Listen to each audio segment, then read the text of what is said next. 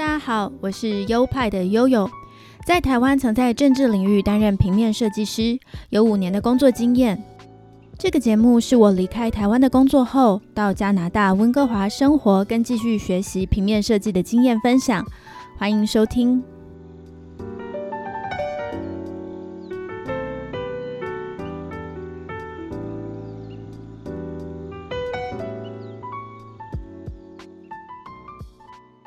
嗨，大家好，欢迎来到优派 Podcast EP 五十六，我是优派的悠悠。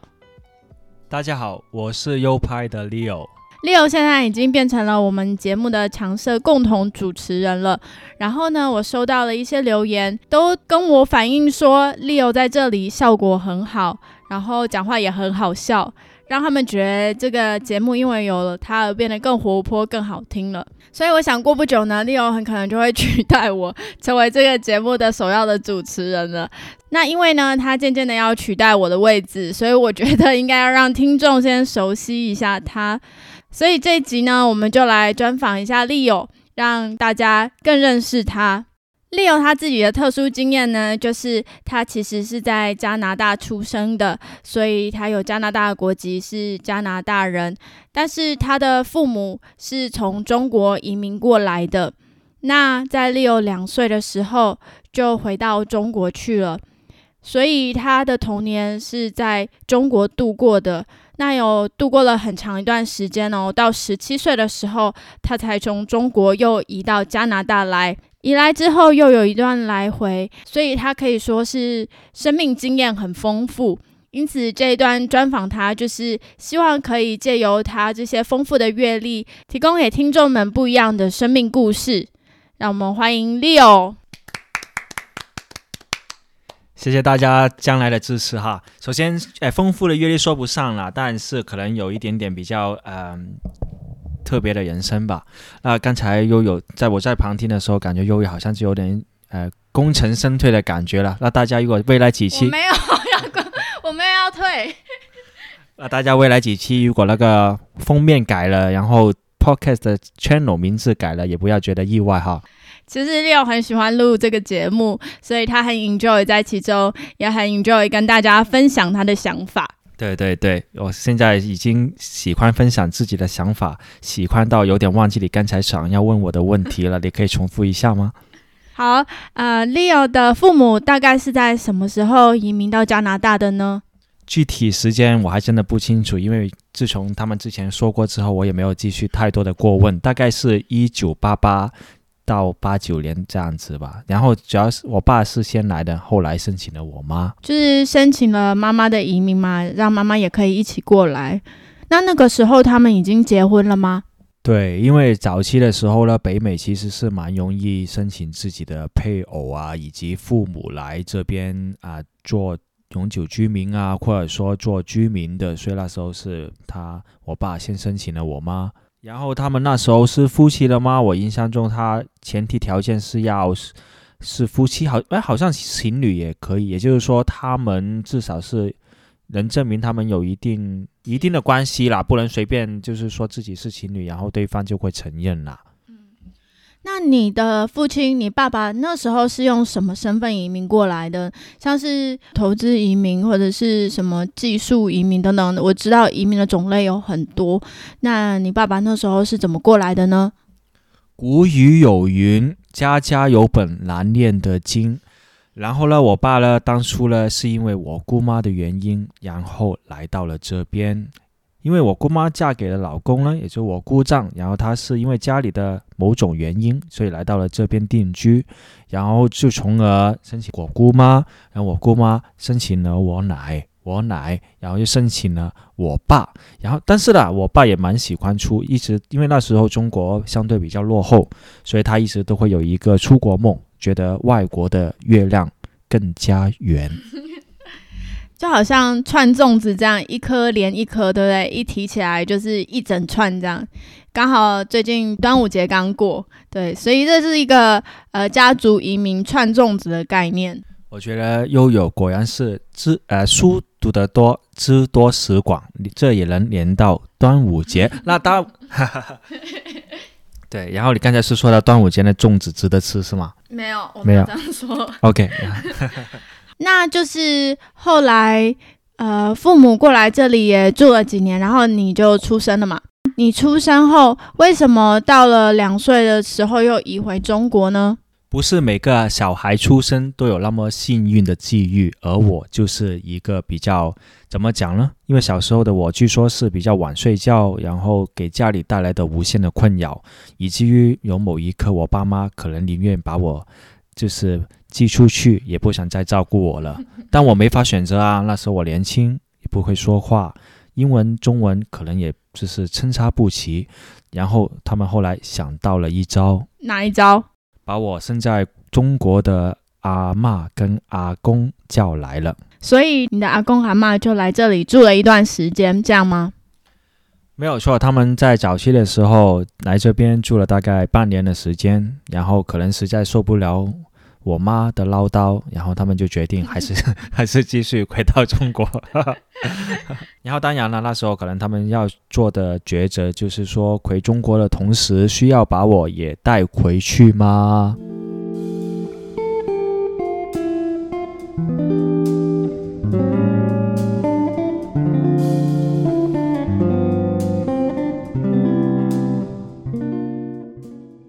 到底要不要把小小的 Leo 带回中国呢？就像我刚才所说的，后来是回到了中国去生活了，对不对？只愿先焉，不愿先。鸳鸯只羡鸳鸯不羡仙，啊，只只羡鸳鸯不羡仙，最后还是回了中国啦。为什么跟这句有什么关系？读书少，有时候就是有这样的毛病嘛，哈。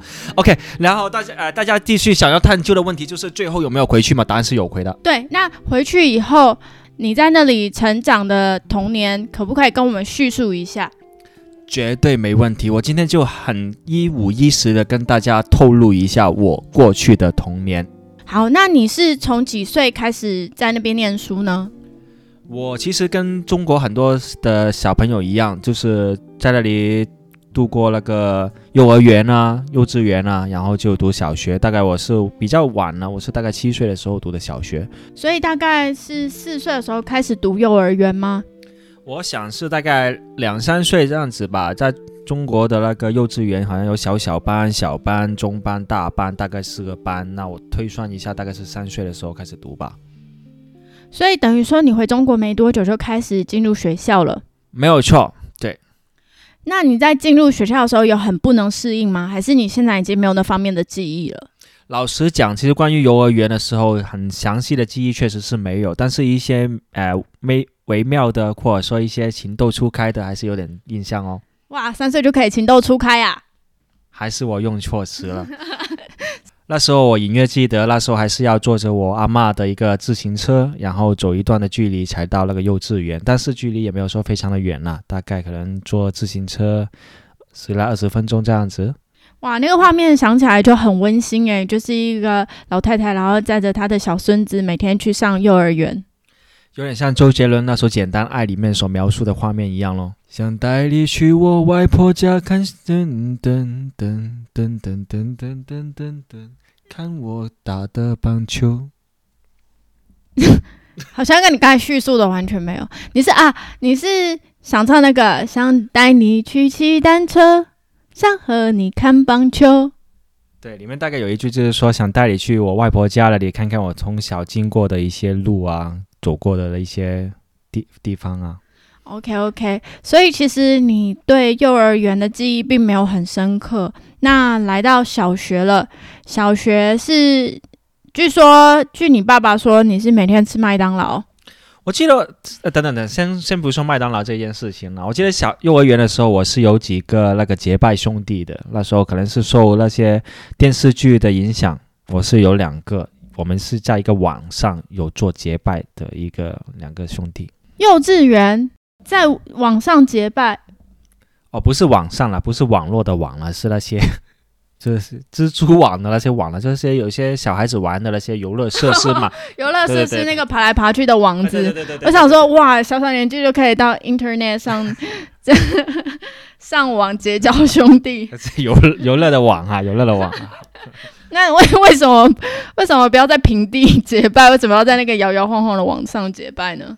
嗯，可能是那时候就觉得在那里那个隐私好一点嘛，就是那个 privacy 好一点，在上面的话，所以就也没有说不好哪里啦，反正就是那时候会肯定是想说找一些特别的地方做这项特别特别的仪式嘛。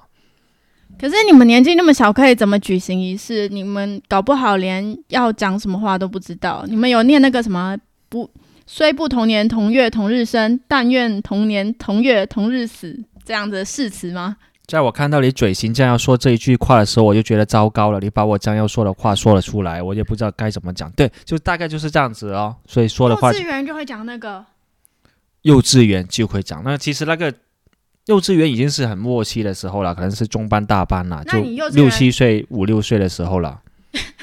幼稚园时候的语言能力跟表达能力，说不定还比现在好诶。有可能超越现在哦。那你们那时候还有什么仪式？歃血为盟吗？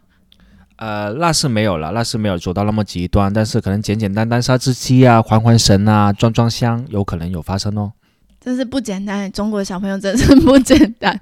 我想说，如果要歃血为盟，可能割完手指头之后就要去保健室了。很不幸，那时候那个学校好像设施没有那么完善，好像还没有保健室，可能 可能大概就这样子了吧。附近好像有个中医院啊，就铁打那种。铁打。所以那个你们游乐设施有那个爬来爬去的网子，可是却没有保健室。没有错，因为那个幼稚园比较小，规模不大。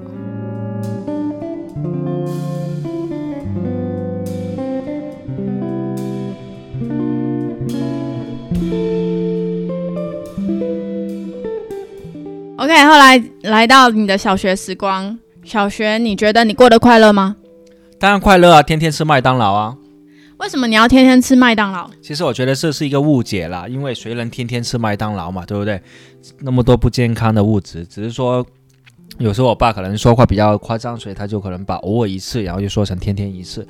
呃，小学为什么快乐？因为那时候有蛮多人懂我的伙伴。所以那时候你们的老师也会疯狂的打人吗？跟我们国小遇到的老师一样？打人那不至于哦，但是口头上的侮辱，我觉得我印象中是有的。我那时候呃，之前跟你聊天的时候，有听你说中国其实不会用体罚哦，是真的吗？中国的话，我想老师是很想体罚的，就从他们的语气、眼神能看出来。但是可能是因为又碍于那个制度上面的那些影响吧。所以他们是比较没有这个的趋向，那真的是比台湾还要有人权呢，因为台湾都还是用体罚，而且我们国小的老师其实很情绪化，他只要脾气一来一上来，他就会拿棍子乱打，不分青红皂白这样子。对啊，就呃没有太多的体体罚，至少我是没有经历过了。关于体罚的话，但我有印象中有一个英文老师的话是用挺粗暴的语气，然后去骂学生。是一般的学校都这样，还是你有读什么特别的学校？呃，老实讲，其实之前也有些朋友可能会问啊，你既然是作为一个外国人的身份在中国读书，会不会所用到的学校资源也会不一样啊？那很老实讲，其实是没有的。我跟其他的同学都是在普通的，就是公家小学，不是私有。对了，就是因为中国是不能有双重国籍的，所以因为 Leo 在加拿大这边呃出生，他就有加拿大国籍。那如果他没有放弃加拿大这边的国籍，他也不能同时有加拿大跟中国的国籍，因此他就只能二选一。所以他现在的国籍是加拿大国籍。好，那国小的时候有没有哪一个时段是你觉得最快乐的？有一句话叫做“月是故乡浓”，那小时候让我最愉快的时候，大概就是我那个时候。月是故乡圆啊，对，月是故乡圆。呃，怎么讲呢？因为我有段时间是比较热衷于踢毽子嘛，不知道台湾的朋友有没有这样的一个活动呢？有，我们小时候也有一段时间是是蛮流行踢毽子的。哦，那就对了，因为那时候我是我们学校还蛮流行毽子，然后刚好旁边的那些便利店也有卖毽子，所以就踢毽子还占了我小学时候蛮大部分的一段时光。然后那时候因为我踢得比较好嘛，那当然会有些人仰慕而来，然后去当我的，不是也不能说是主动了，可能我也会主动的去跟他们说，然后是那时候是有几个徒弟，所谓的徒弟了，其实是同门的同学这样子。哦，对了，说到这个。Leo 就是在一个很上武、崇尚武术的一个地方，我觉得师徒制很有可能是来自这个地方，因为就是他是在广州的佛山。那佛山有名的是谁？就是佛山的黄飞鸿，我们都听过佛山无影脚嘛。然后还有叶问也是从佛山出来的哦，也是广州佛山人，所以我觉得他可以成为剑子师傅。然后有许多人想要拜他为师，想要当他的徒弟，可能 就是因为他来自广州佛山。哎，那你们国小的时候有没有学业压力啊？还是也是玩的时间比较多？呃，怎么讲呢？家家有本难难念的经，但是有很多学生是会有自己的那个。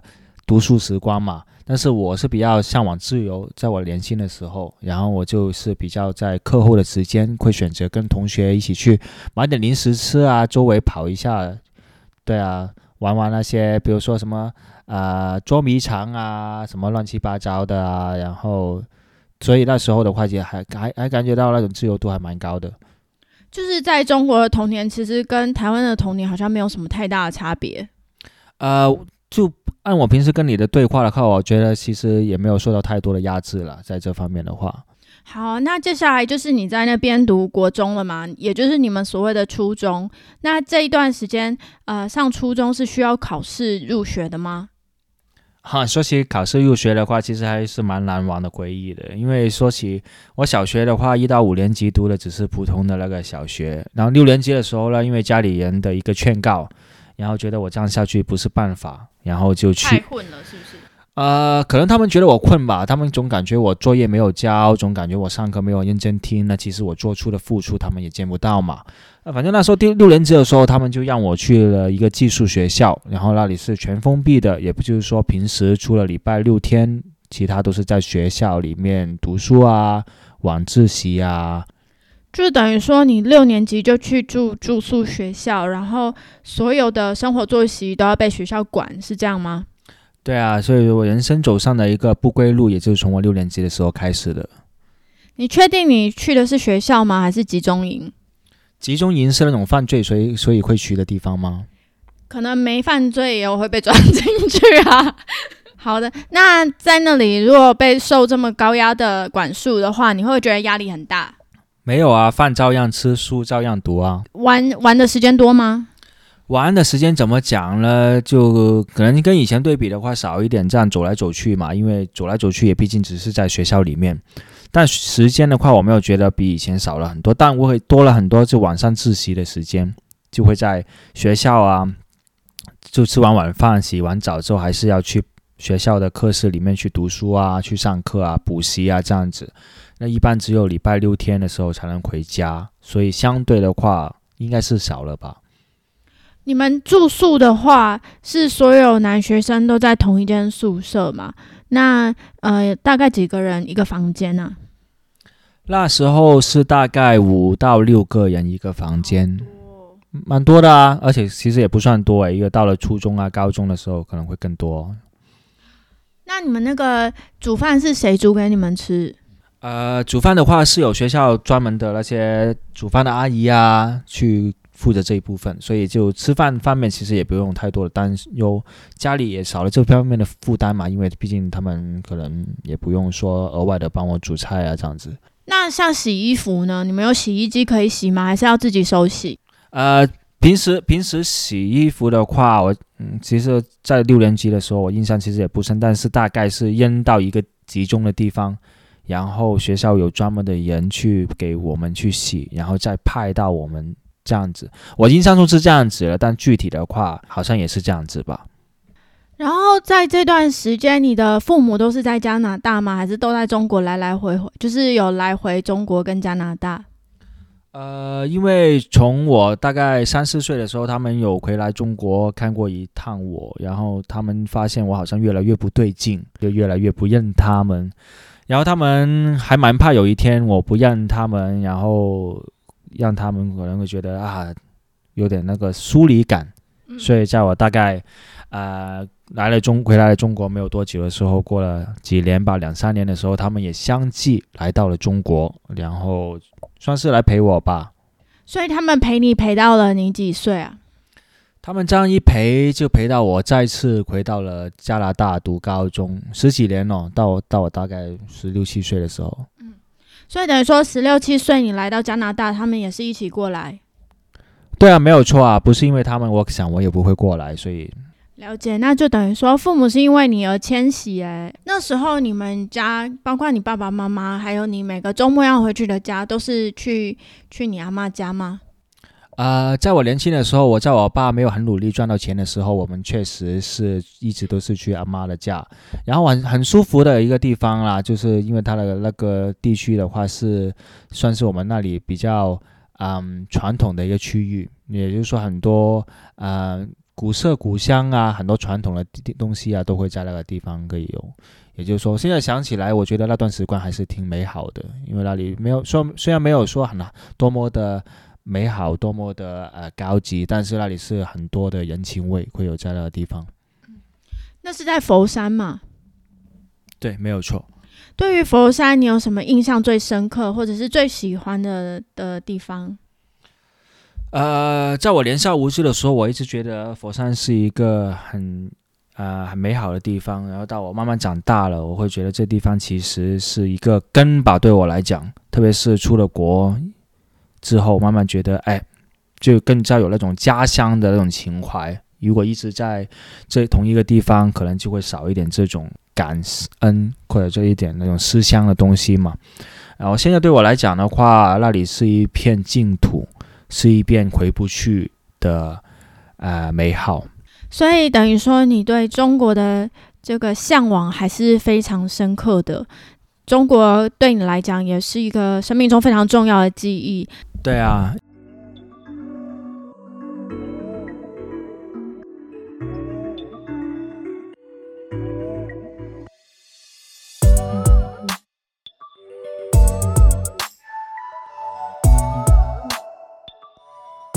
你十七岁来到加拿大，那个时候你是高中二年级吗？呃。在我来加拿大的时候，我那时候是高中一年级。你在中国读完一年级，然后过来吗？没有，没有哎，我在中国只高一只读了一个学期，然后再多大概一个月的时候我就回来了。那你那时候要离开中国的时候，有没有非常非常伤心？呃，还是蛮还是蛮不愉快的，因为毕竟我不是说自愿的想。回来加拿大嘛，因为那当初我就知道，其中其将来会有一天要回来这里，因为毕竟是这边的人嘛，拿的是这边的国籍，但至少不是我那时候出来。然后我还是觉得那时候我的数学成绩大概是班上倒数的那几名，我还想说，我有没有可能继续争取到倒数的第一名呢？我还是有个盼头的，但是一直没有机会去实现。所以人生中，如果你说有没有遗憾？有，大概就是这段时候了。但是你移来这里之后，反而好像变成数学是班上很强的，对不对？人生有时候就是这么讽刺。张曼玉有一句话叫做“月是故乡圆”。张曼玉才没有讲这个。张曼玉，对对对，主要是讲到确实啊，因为啊，外国人可能就在数学这方面脑袋就没有那么灵活嘛，对不对？就就我们俗语相对可能就。慢一点哈，然后在我这来了这里不久，当我弄懂了英文，比如说数学的一些特有名词的英文对应翻译之后，我就很快掌握了这里。因为中国的学术其实是超前了大概几年，也就是说，我在这里上十一年级的课，我可能几年前已经上过，已经是烂透了，熟的烂透了，所以在这里读书就变成呃呃事半功倍，得心应手。谢谢。所以你来到这里以后，其实除了英文以外，其他的科目都不是太需要努力，对不对？就变成只有英文这个语言的问题要解决。在这里还有什么科目需要努力？大概就是我们所说的国语了。对，因为那时候我的国语其实没有很好，那时候是呃广东话为主嘛，所以也就是说，反而在这边花的更多的功夫是怎么学好。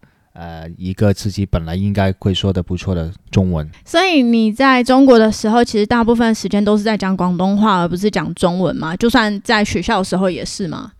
当然了，对啊，在中国就是这样子。如果在一些讲国语的省份的话，就会讲国语；但是如果在广东的话，我们主要还是讲广东话对话。上课只有不小心发开小差啊，或者说睡着的时候啊，才会有老师点我的名，然后叫我们站起来说啊，快点背一下那个唐诗啊，然后我们就会敷衍的读几句，这样子了。这样子，其实你的中文到这样的水平也蛮不错的啊。主要还是有伯乐，对吧？有伯乐里 去，对吧？这不然的话，其实应该是挺挺糟糕的吧？不会，不会，不会，讲的很好。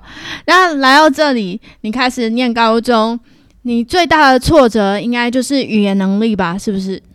呃，一开始的话怎么讲呢？因为毕竟年轻嘛，年轻也看不到太多将来的那个走向。那时候来的话，就会觉得，哎，其实不然不是自己自愿来的，所以会带有一点抱怨，然后有点抱抱不平、愤愤不平、愤愤不平的感觉。所以那时候也没有说非常认真的去学英文，就觉得啊，这地方虽然说是自己出生的地方，但毕竟不是自己熟悉的地方，所以也没有说要很认真的去弄好那个英文。所以也不至于说很吃力，但是呃，到了后来，因为要毕业嘛，毕业的时候的话，那时候的话就会相对的用功了。对，那时候你说，呃，是相对吃力了，对啊，因为毕竟是要跟同龄人去呃同时期，尽量在同时期毕业嘛，所以有很多东西就是要蛮赶蛮赶进度的，所以就会花可能相对多一点的功夫在语言上面。嗯你来加拿大之前，你的英文程度怎么样？一窍不通，一窍不通。但是你们以前上课应该也都会上英文课吧？会一些基础的吧？呃，就是 How are you 啊？I am fine, thank you。那些是朗朗上口，但可能再深入一点的话，可能就所剩无多了。了解了解。那你那时候来到这里交朋友容易吗？呃，说容易不容易，说难不难。呃，看你要想要交什么样的朋友，那你都交什么样的朋友？我交的都是知相得，呃，知书达理，然后会四书五经的。那有没有比较限定是哪一国的人比较容易做朋友？那时候我是呃会带上一个招牌，说只交会中文的朋友。对对对。所以大部分的朋友应该就是中国人。大部分的朋友是中国人，还有台湾人，因为那时候我们那一届的话，很意外的还蛮多讲中文的，台湾的朋友也不少，所以我到今的话，我认识的最多台湾朋友的话，反而是在我高中的时期，而且在那段时期的话，啊，可能是因为年轻嘛，没有太多的那些心机什么的，所以那时候那种感情也是比较的真挚。现在还有在联络那些高中朋友吗？呃，因为出于生活的压力，大家所联系的时间就越来越少了，而且有不少的朋友还会回到台湾，比如说在可能读完高中，可能读完高呃大学的时候就回到台湾，所以我们联系的那个机会其实不多了。但是，我想如果有机会再联系的话，还是可以连得上，就是毕竟万水千山总是情。好，其实蛮蛮会用成语的，讲的不错。那所以等于说，你那时候十七岁来到这边，你的语言并没有造成你的功课落后。可能是我在那个读书方面独树一格，所以当初的话花了一点点的功夫，就还蛮快的追得上这边的进度了。简单的来说，就是很会读书的意思。有天呃，有一点那个天分吧，我想。OK OK。所以在大学的时候呢，就顺利申请上了一所很好的大学 SFU，就是在温哥华的西门菲沙大学。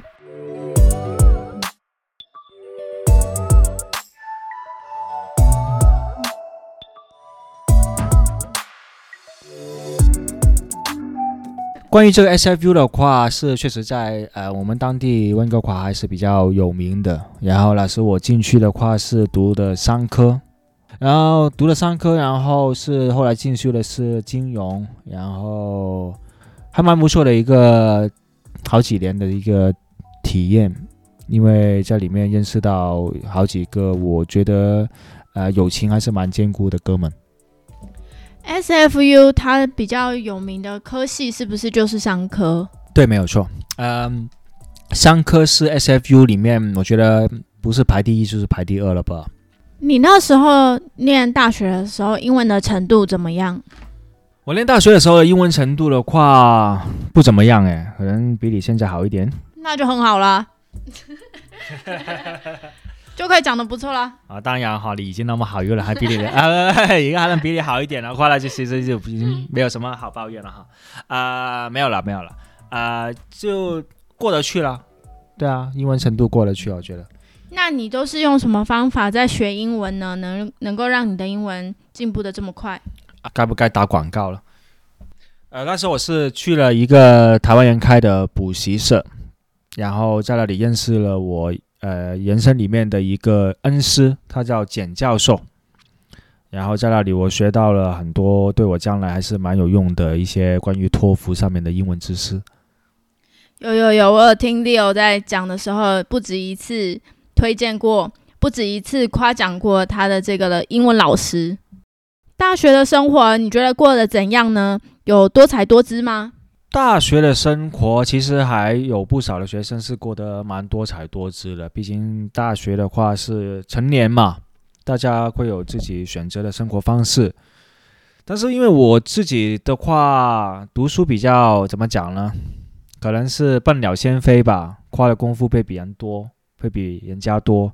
所以老实讲，传统的大学生活本该应该是好好去享受，好好去疯一回。但其实这一段的回忆。我是空缺的，我没有很疯诶，我的大学等于说你花了大部分的时间在念书。对啊，花了很多不必要的时间在不必要的书上。现在想起来，只能说啊，悔恨当初。也不用这么悲观啦，你读到的还是你自己的啊。怎么讲呢？我觉得读书肯定是有那个用处的嘛，对吗？多读出来的书，或者说小。出去玩的时间，说不定就换来人生更大的沉淀，那说不定也是一件好事了。至少在我有时候我就跟人家讲嘛，虽然有时候我还会想说啊，该玩该疯的时候，我好像没有好好的走这样的一回。但至少跟人家讲说，我有没有很多人当然，但很多人说他自己年轻的时候有怎么努力读书过的时候，我也可以很自豪的说，我也有一段很用功去读书的四年大学回忆。所以说你也没有加入任何社团哦？呃，那也不是，我加的社团还蛮多的。呃，我加的社团我看一下哈，印度、埃及、呃菲律宾、呃柬埔寨啊，这些没加过了。对，然后啊，对，加的社团还是蛮多，有那个中国大陆啊、台湾社团啊。还有那个香港社团这些是有加，我曾经还有一个是想加那个魔术社，对，但是后来因为觉得好像墨师也是魔术的话太需要花花费时间，还是干脆就是关注在学业上好了。真的好想你没有参加魔术社诶，因为有些。魔术社的社员啊，他们学魔术的用意就是想要去把妹。那其实真的用魔术来把妹，会让女生超尴尬的。对啊，自从跟你相处之后，听到你这样的一说，其实我们还蛮那个欣慰，当年没有花时间在这个魔术呃社上面，不然好像就有点呃。浪费青春的感觉。那就我我之前有听说过你在那个读书时期有遇到过一个呃会变变魔术的一个个学长嘛，所以也向大家看一下，要不要听一下你的分享？就像我刚才所说的，反正那个学长就是要带带我出去，然后就是吃完饭以后，可能没有什么消遣跟节目吧，他就他大概就精心准备了一段魔术，想要变给我看。那就是像我刚才讲的，整个场面就变得很尴尬，因为他就是把我的钱变不见，我超生气的，还钱。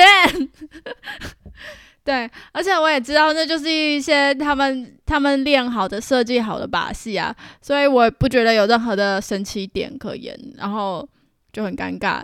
那因为我也不是很熟嘛，跟他不是很熟，所以即使觉得百般尴尬，还是。给予了一个尴尬又不失礼的微笑，所以也就是在这里的话，同时也就是跟大家讲一下，如果是在大概是十八到二十三岁这个年龄段的那个同学们的话，如果啊、想学魔术的话，呃，看兴趣了。如果你真的是有非常大的兴趣了，我觉得可以。但是如果只是单纯呃学魔术，然后去把妹的话，那那就看妹子吧。对了，我没有要诋毁学魔术的人，因为那可能也是一些技巧，还有一些要动脑力或者是一些思维方式的挑战。但我觉得，如果你的用意是把它拿来把妹的话，真的是要看人，并不是所有的妹子都适用于这一招。这只是我想要给大家一个温馨的小提醒。等一下，刚才卡了一个问题，就是你为什么要加入台湾社团 Well，把妹？老实讲，台湾社团是我当初最引以为傲加入的一个社团之一。为什么？因为我觉得台湾人就是觉得，这台湾人就会有他们独自的魅力，就比如说话的方式啊，然后以及他们说到台湾如何如何的好的时候的那种自豪啊。当然，把妹的话就见仁见智嘛，对不对？还是用我上次讲的那句话嘛，“咸鱼青菜各有所爱”。我可能我是应该是算是，我觉得应该是命中注定，觉得是，呃，如果能的话，还是想认识到自己心目中想遇到的那个台湾人。好，谢谢 Leo 对台湾人的支持。那在 Leo 毕业以后，你优异的成绩有对你呃找工作上面有什么帮助吗？啊、印象中好像完全没有帮助诶。呃，可以问一下你毕业后的第一份工作是什么吗？第毕业的第一份工作，我好像呃，因为我读书时期做过蛮不少的一些兼职嘛，那些都不算是一个很正式的工作。但我如果在毕业的时候，我的第一份工作好像是在一个呃银行里面是做贷款部门的一个呃做算是文啊、文案吧，就把一些需要打的一些讯息打入到电脑上，然后等那个贷款部门去核实，然后去看他们会不会把批下来这样子。这份工作是你在毕业后多久后找到的？毕业后其实也没有很早，几个月吧。那这份工作是你在呃求职广告上面看到的呢，还是有人建呃介绍你进去的？这个工作呢是在其实是一个人力资源的那种中介公司去找到的，也就是说他们就是帮客户去找工作，然后他们会比如说找到新的工作，他们会从通过 email 啊，然后会发给我们啊，然后就看一下我们的意向，如果我们觉得有兴趣，我们就会主动去联系那个呃人事，然后他们就会安排面试啊，如果面试通过了，他们就好像一个中间人一样。然后收取一定的费用，好像是是工资多少啊这样子。这样听起来感觉就会比那些招募人才的网站还更容易找到工作，而且因为因为它的感觉上也比较积极，提供这样比较积极的服务，所以好像也是可以给毕业生们一些参考这样子。我是直到大概是三年多前，二零一九年的时候，我是决定了有了那个回中国的那个想法的。其实早一点了，但是我做决定的是那段时间。那主要的原因是什么？你不喜欢加拿大吗？时时明月光，疑是地上霜。窗前明月光。哦，对对，窗前窗前明月光，没有了，这是完全没有关系了。是我刚才说的词其实有点那个高了，只是那时候我觉得趁年轻，因为那时候大概将近三十岁，觉得趁年轻嘛。然后想早一点把我这个想，其实我一直都是想回中国的，就至少就回去一趟，看一下自己能走多远。因为总觉得加拿大这个舞台好像不是自己最理想的一个发展的一个地方，所以总觉得在中国的话，我可能发展的会更好啊。毕竟那里有更多的朋友，毕竟那里有更熟悉的环境，然后就至少在年轻的时候想，不要让将来的自己后悔。所以你就这样子回去了。那回去之后，你找到的工作是什么？我找到的工作是一个工厂里面做人力资源经理的副手，对，算算是个助手这样子咯。对啊，就管理一下招人啊、招聘啊，然后同事的纠纷啊，然后各部门之间的一些啊、妥协啊，这样子还蛮有趣的。那你之前的学习背景都是跟金融财经有关，那现在改成变成人力资源这样的工作，你觉得自己能胜任吗？呃，我觉得是肯定是不能胜任的啦。但是怎么讲呢？因为毕竟我读的东西跟我这做的这个东西是两两码事嘛。但是而且是我第一次在中国工作，所以其实不熟悉这个环境，所以谈不上自己有什么资历或者怎么样可以提供到这个工作上面。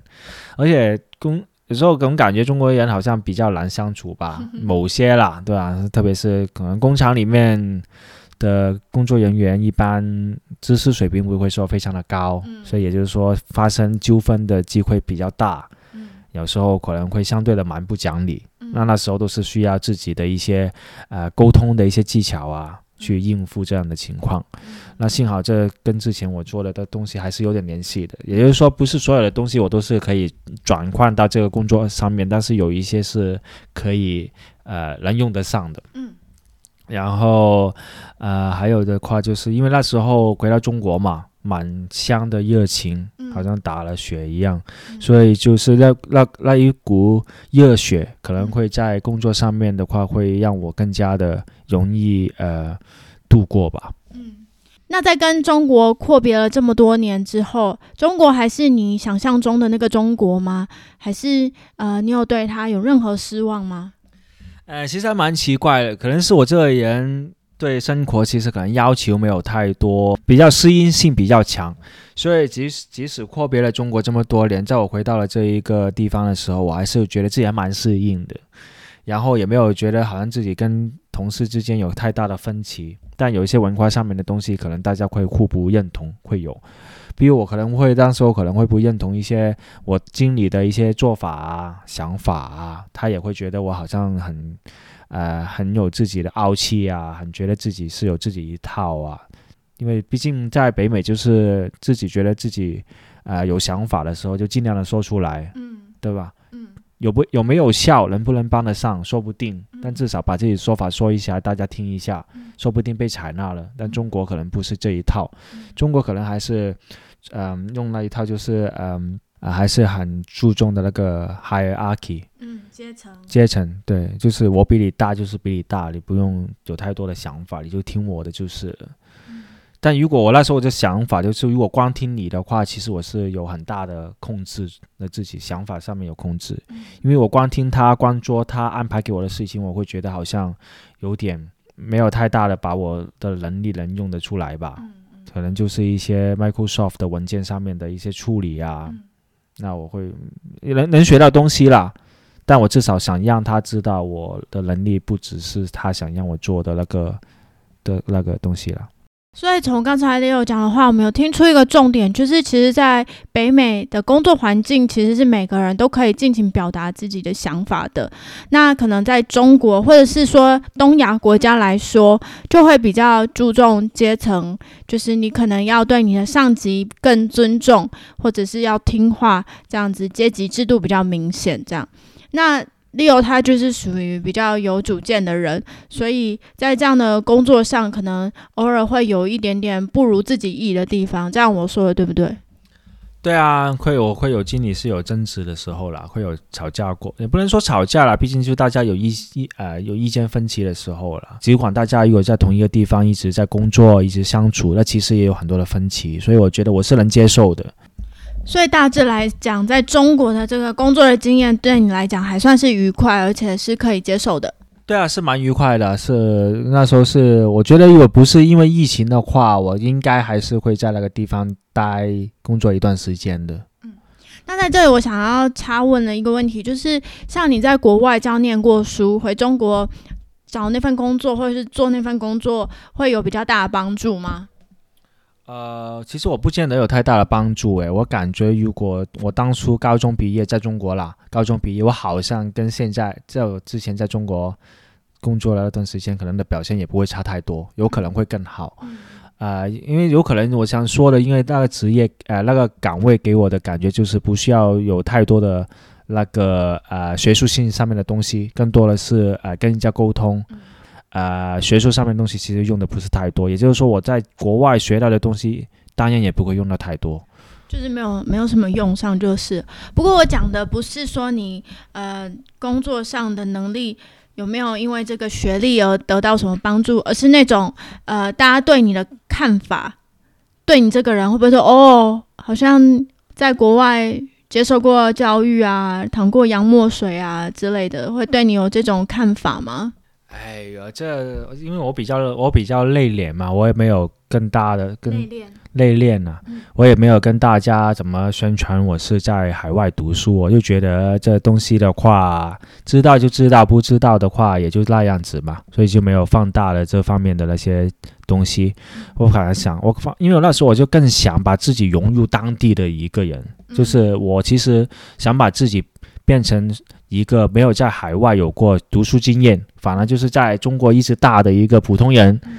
这样我可能在岗位上面我还可以更好的去适应，因为毕竟那个岗位不是说需要一个很多海外经历或者说海外经验来支撑的一个岗位，对，所以也就是说，其实他们也没有说更多很多的跟我交流这方面的东西了。所以那时候你觉得你的薪资水平大概是高是低还是还过得去？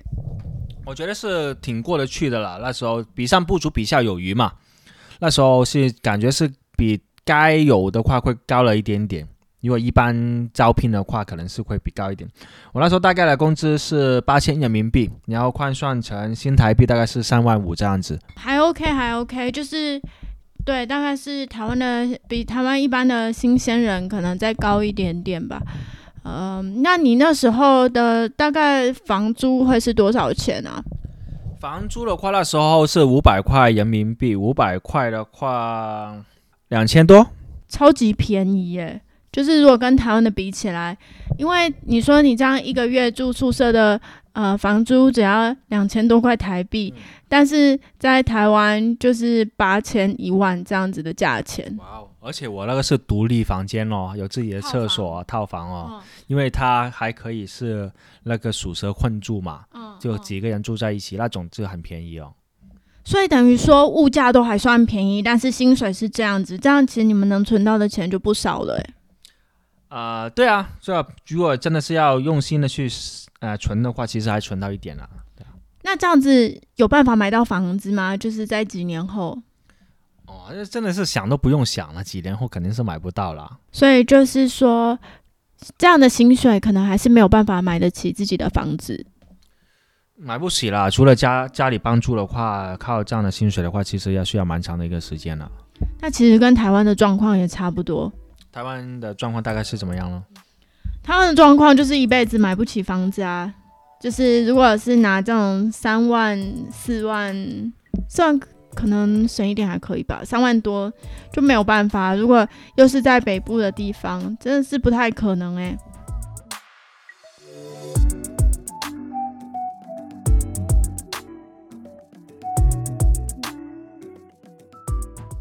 后来你又回到了加拿大，这是为什么呢？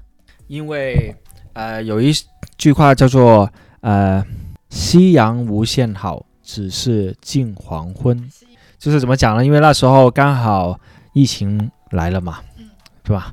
疫情来了嘛，疫情来的话，那时候我还是在中国还蛮快乐的生活着，然后这开始找回当年的自己的时候，突然这样的一个疫情来了。那时候大概是你回到中国几年后啊？也没有几年了，大概就回了半年这样子，对，几个月很短，对啊。然后疫情来了，然后我我家里人就非常建议，就非不是建议啦，就已经是超过建议，是非常想我回来加拿大，因为他们觉得中国那时候太危险了，可能他们在 YouTube 的时候看到很多中国的一些负面的新闻，然后他们就觉得我是该时候回来了，我一个人在中国又没人照顾我，有很多东西都不方便。然后他们又很怕我会感染到新冠什么的，所以他们就以很强烈的一些，对啊，很强烈的一些呃语言炮弹，然后就叫我归来。那我我强烈我强我强强硬了很久，我一直都觉得现在还不是时候，因为中国没有他们想象的那么的严重，对吧？一天案例可能就几十单。就就觉得没什么啊，就怎么可能会自己会中招了，对吗？就维持了一段时间，直到有一段时间中国还越来越厉害的时候，他们觉得我是该回去了。那我想说，该回去就回去嘛，对吗？反正也就是短期嘛。那我想应该就是回来，可能一个月。半个月这样子，我就能回到中国这样子继续工作。那谁知道就是一去不复返哦。所以你那时候过来加拿大的心情是非常的不甘愿的。嗯，对啊，其实那时候是觉得有点被迫了。你好好歹在难得过了那么多年在加拿大的生活，能自由的在中国生活一段时间。对啊，然后就要呃莫名其妙的因为一个疫情，然后被迫要回来，是有点不甘呐，但又会觉，同时又会觉得这可能就是我的命运吧，毕竟自己是在这边出生，这是从小都会知道的一个事实，就觉得这好像是捆绑住你的命运，然后也切不断的一条一条牵挂吧。那你来到这里以后，就是因为。一一心都想要随时再回去，所以也没有找一个比较稳定的工作，你就变成一直在做一些兼职，或是打零工，或是找一些可以短期做的工作嘛？对啊，因为总感觉只是一个暂时嘛，所以在职业上面也没有说很用心的去找，所以就觉得，哎，找到一个不错的，然后就做着嘛，反正可能很快就能回去，所以是之前做工作的东西都不是说一些。